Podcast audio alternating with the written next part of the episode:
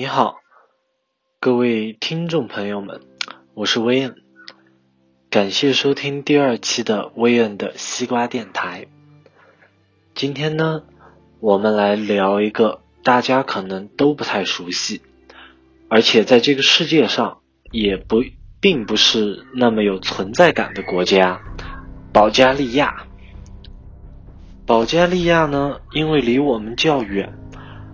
而且是一个不算太大的国家，由于它也不是什么旅游的热门目的地，会选择去保加利亚的游客大多是已经去过很多地方的老鸟，而且大多都是自由行。去保加利亚的经典路线是罗马尼亚跟保加利亚一起去玩但是呢，由于今天我们主要说的是保加利亚。所以以后有机会，我们再来说一下他的邻居罗马尼亚。那么接下来，我就简单的介介绍一下保加利亚的前世今生。保加利亚位于整个欧洲的东南部巴尔干半岛上，整个保加利亚与希腊、土耳其、塞尔维亚、罗马尼亚以及现在更名的北马其顿。所接壤，它整个国家的东部则是位于黑海。公元六世纪左右，大量的斯拉夫人到达此地，与当地的保加尔人融合，形成了保加利亚人，而后在这里建立了保加利亚第一帝国。此后的三百年以来，作为地区性强国。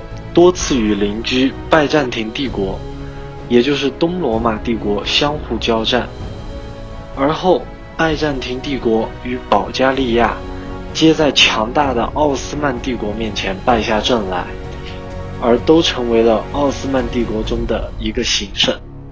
因为有好几百年是属于奥斯曼帝国的统治。所以呢，有大量的土耳其人至今居住在保加利亚。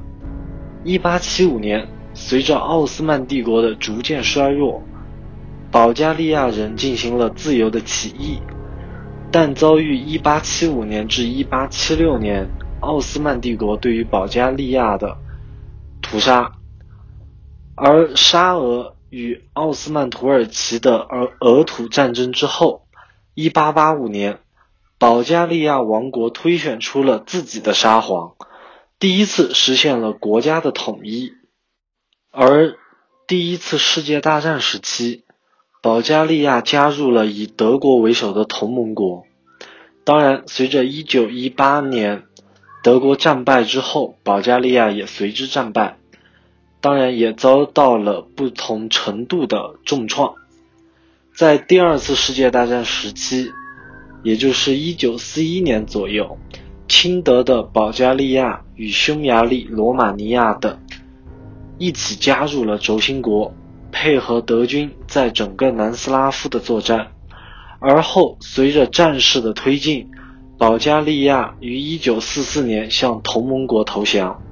所以在第二次世界大战结束以后，成为同是斯拉夫人的。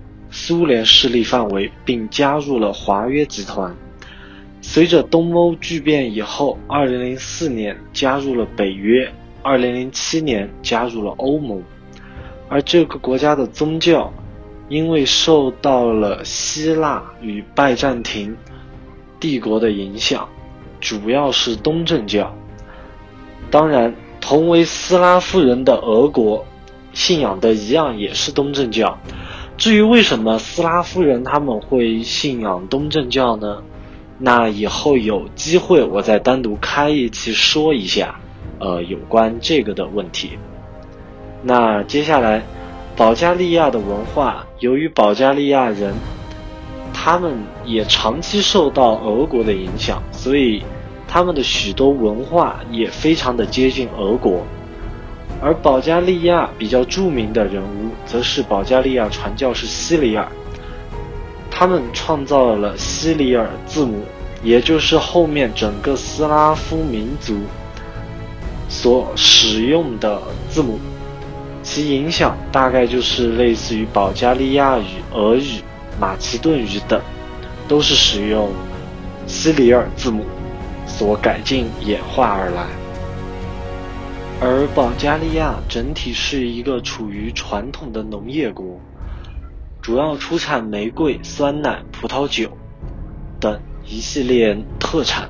那其中玫瑰则是保加利亚最有名的特产，所以像玫瑰精油之类的玫瑰的衍生产品，也是可以大家去那里旅游的话带回来送送给朋友啊，这些不错的一个伴手礼。那随着最近几年呢，旅游业也开始逐渐有所发展，但是总体这里还是一个比较冷门的地方。那它的签证方面，呃也比较宽松，只要你持有任何一个申根成员国所签发的一次入境、两次入境或多次入境签证的有效签证，以及居留许可。或者你持有罗马尼亚、克罗地亚、塞浦路斯的有效签证，也可以进入保加利亚进行停留。好，那么整个保加利亚的基本概况就是这样。那接下来我们来说一下有关保加利亚比较有趣的一些地方。那么去保加利亚第一个地方自然会去它的现在的首都索菲亚。索菲亚这个名字呢，就跟大家。所熟知的一些女性名字，索菲亚是同一个名字，同一个词啊。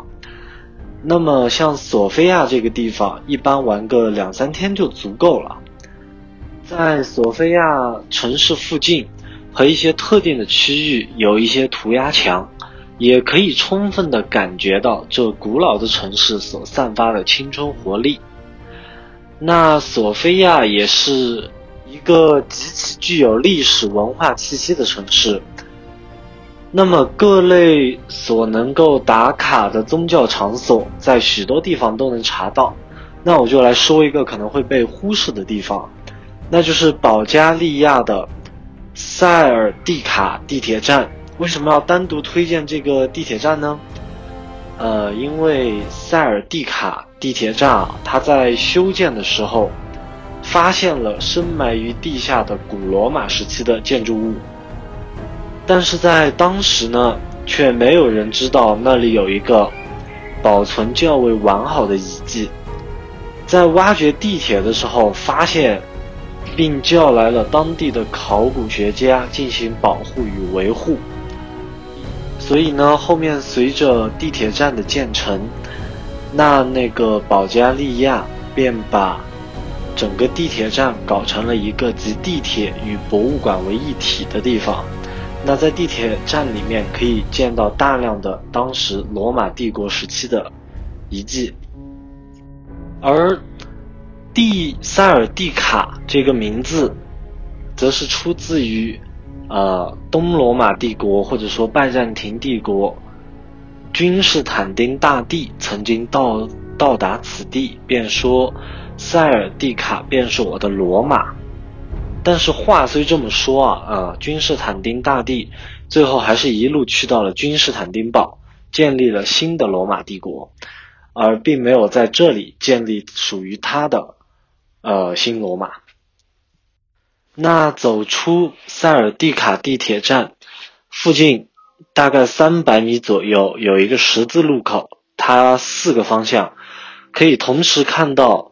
天主教堂、东正教堂、犹太教堂和清真寺。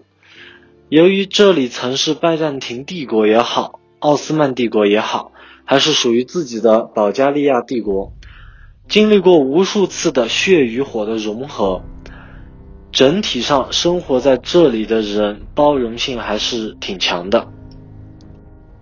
除了索菲亚以外，位于西普卡的保加利亚飞碟纪念碑。也是去保加利亚不可错失的景点之一。本名为保加利亚冰封纪念碑，是位于保加利亚巴尔干山脉中部的大型建筑物，是于1974年开始兴建。为了兴建此建筑物，还将山峰的整体高度从一千四百四十一米降低到一千四百三十二米，耗资约三千五百万美元。一九八一年八月二十三日，建筑物正式开放，但是随着某些众所周知的原因，后面疏于维护而变成了废墟。由于巨大的建筑显示出一种未来科技以及朋克的美感，所以如果自驾的朋友有时间，还是可以开车前往那里去看一下。但是由于年久失修以及安全原因，他们的大门，呃，已经有保安在看管啊，那个是内部现在暂时是无法进入的，所以大家如果去的话，也只能拍一下外围。但是毕竟它是建立在整个保加利亚最高峰，那么它这里的风景也是非常不错的，还是值得去看一下的。下一个地方是大特尔沃诺沃，作为曾经保加利亚帝国的首都，那自然少不了欧洲哪里都有的城堡，而在大特尔诺沃的城堡。在黄昏之后，可以看到大约四十分钟的灯光秀，但是这里呢，呃，还是不建议朋友们不要冬天的时候去，因为呢，这里的冬天实在是太冷太冷了。那最后说一个地方，就是普罗夫迪夫。普罗夫迪夫距离索菲亚的车程呢，大概在一百二十公里左右。在普罗夫迪夫。居住的大部分都是当地人，外国人较少。呃，就算偶尔有几个外国人，那也基本上是过来旅行的。纳普罗夫迪夫作为欧洲最古老的城市之一，有超过六千年左右的历史，但整体整个城市保留的还算比较完好。那整个城市最值得去看的，便是古罗马时代。所留下来的古罗马露天剧场遗迹以及古罗马的竞技场，由于曾经的罗马帝国版图巨大，所以在环地中海范围内都有许多的露天剧场和竞技场的遗迹。而这里的露天剧场，呃，在土耳其也有，土耳其的以佛所也有类似的露天剧场。在土耳其的安塔利亚也有一个保存的是目前世界上最完好的露天剧场，呃，因为毕竟都是罗马人建造的，所以其实有去过意大利或者土耳其或者其他地方看过类似建筑的，其实没有太大的必要专程到这里再来看一次，因为呃都差不多。但如果说没有去过其他地方，见过这些而刚好来到这里的话，那其实是可以值得体验一下，感受一下罗马帝国曾经的辉煌与智慧。而在保加利亚拍摄的电影其实不算太多，所以其实没有太多的打卡点。除了电影《我是龙》，还有小贱贱与神盾局局长所出演的《王牌保镖》的某些。外景在这里取景以外，其实没有太多的可值得去打卡的地方。毕竟这里还是一个比较小众且没有完全开发的国家。那么好了，各位亲爱的观众朋友们，那么今天所给大家带来的保加利亚介绍就到这里了。欢迎各位朋友们的订阅与好评。那么我们下期再见，拜拜。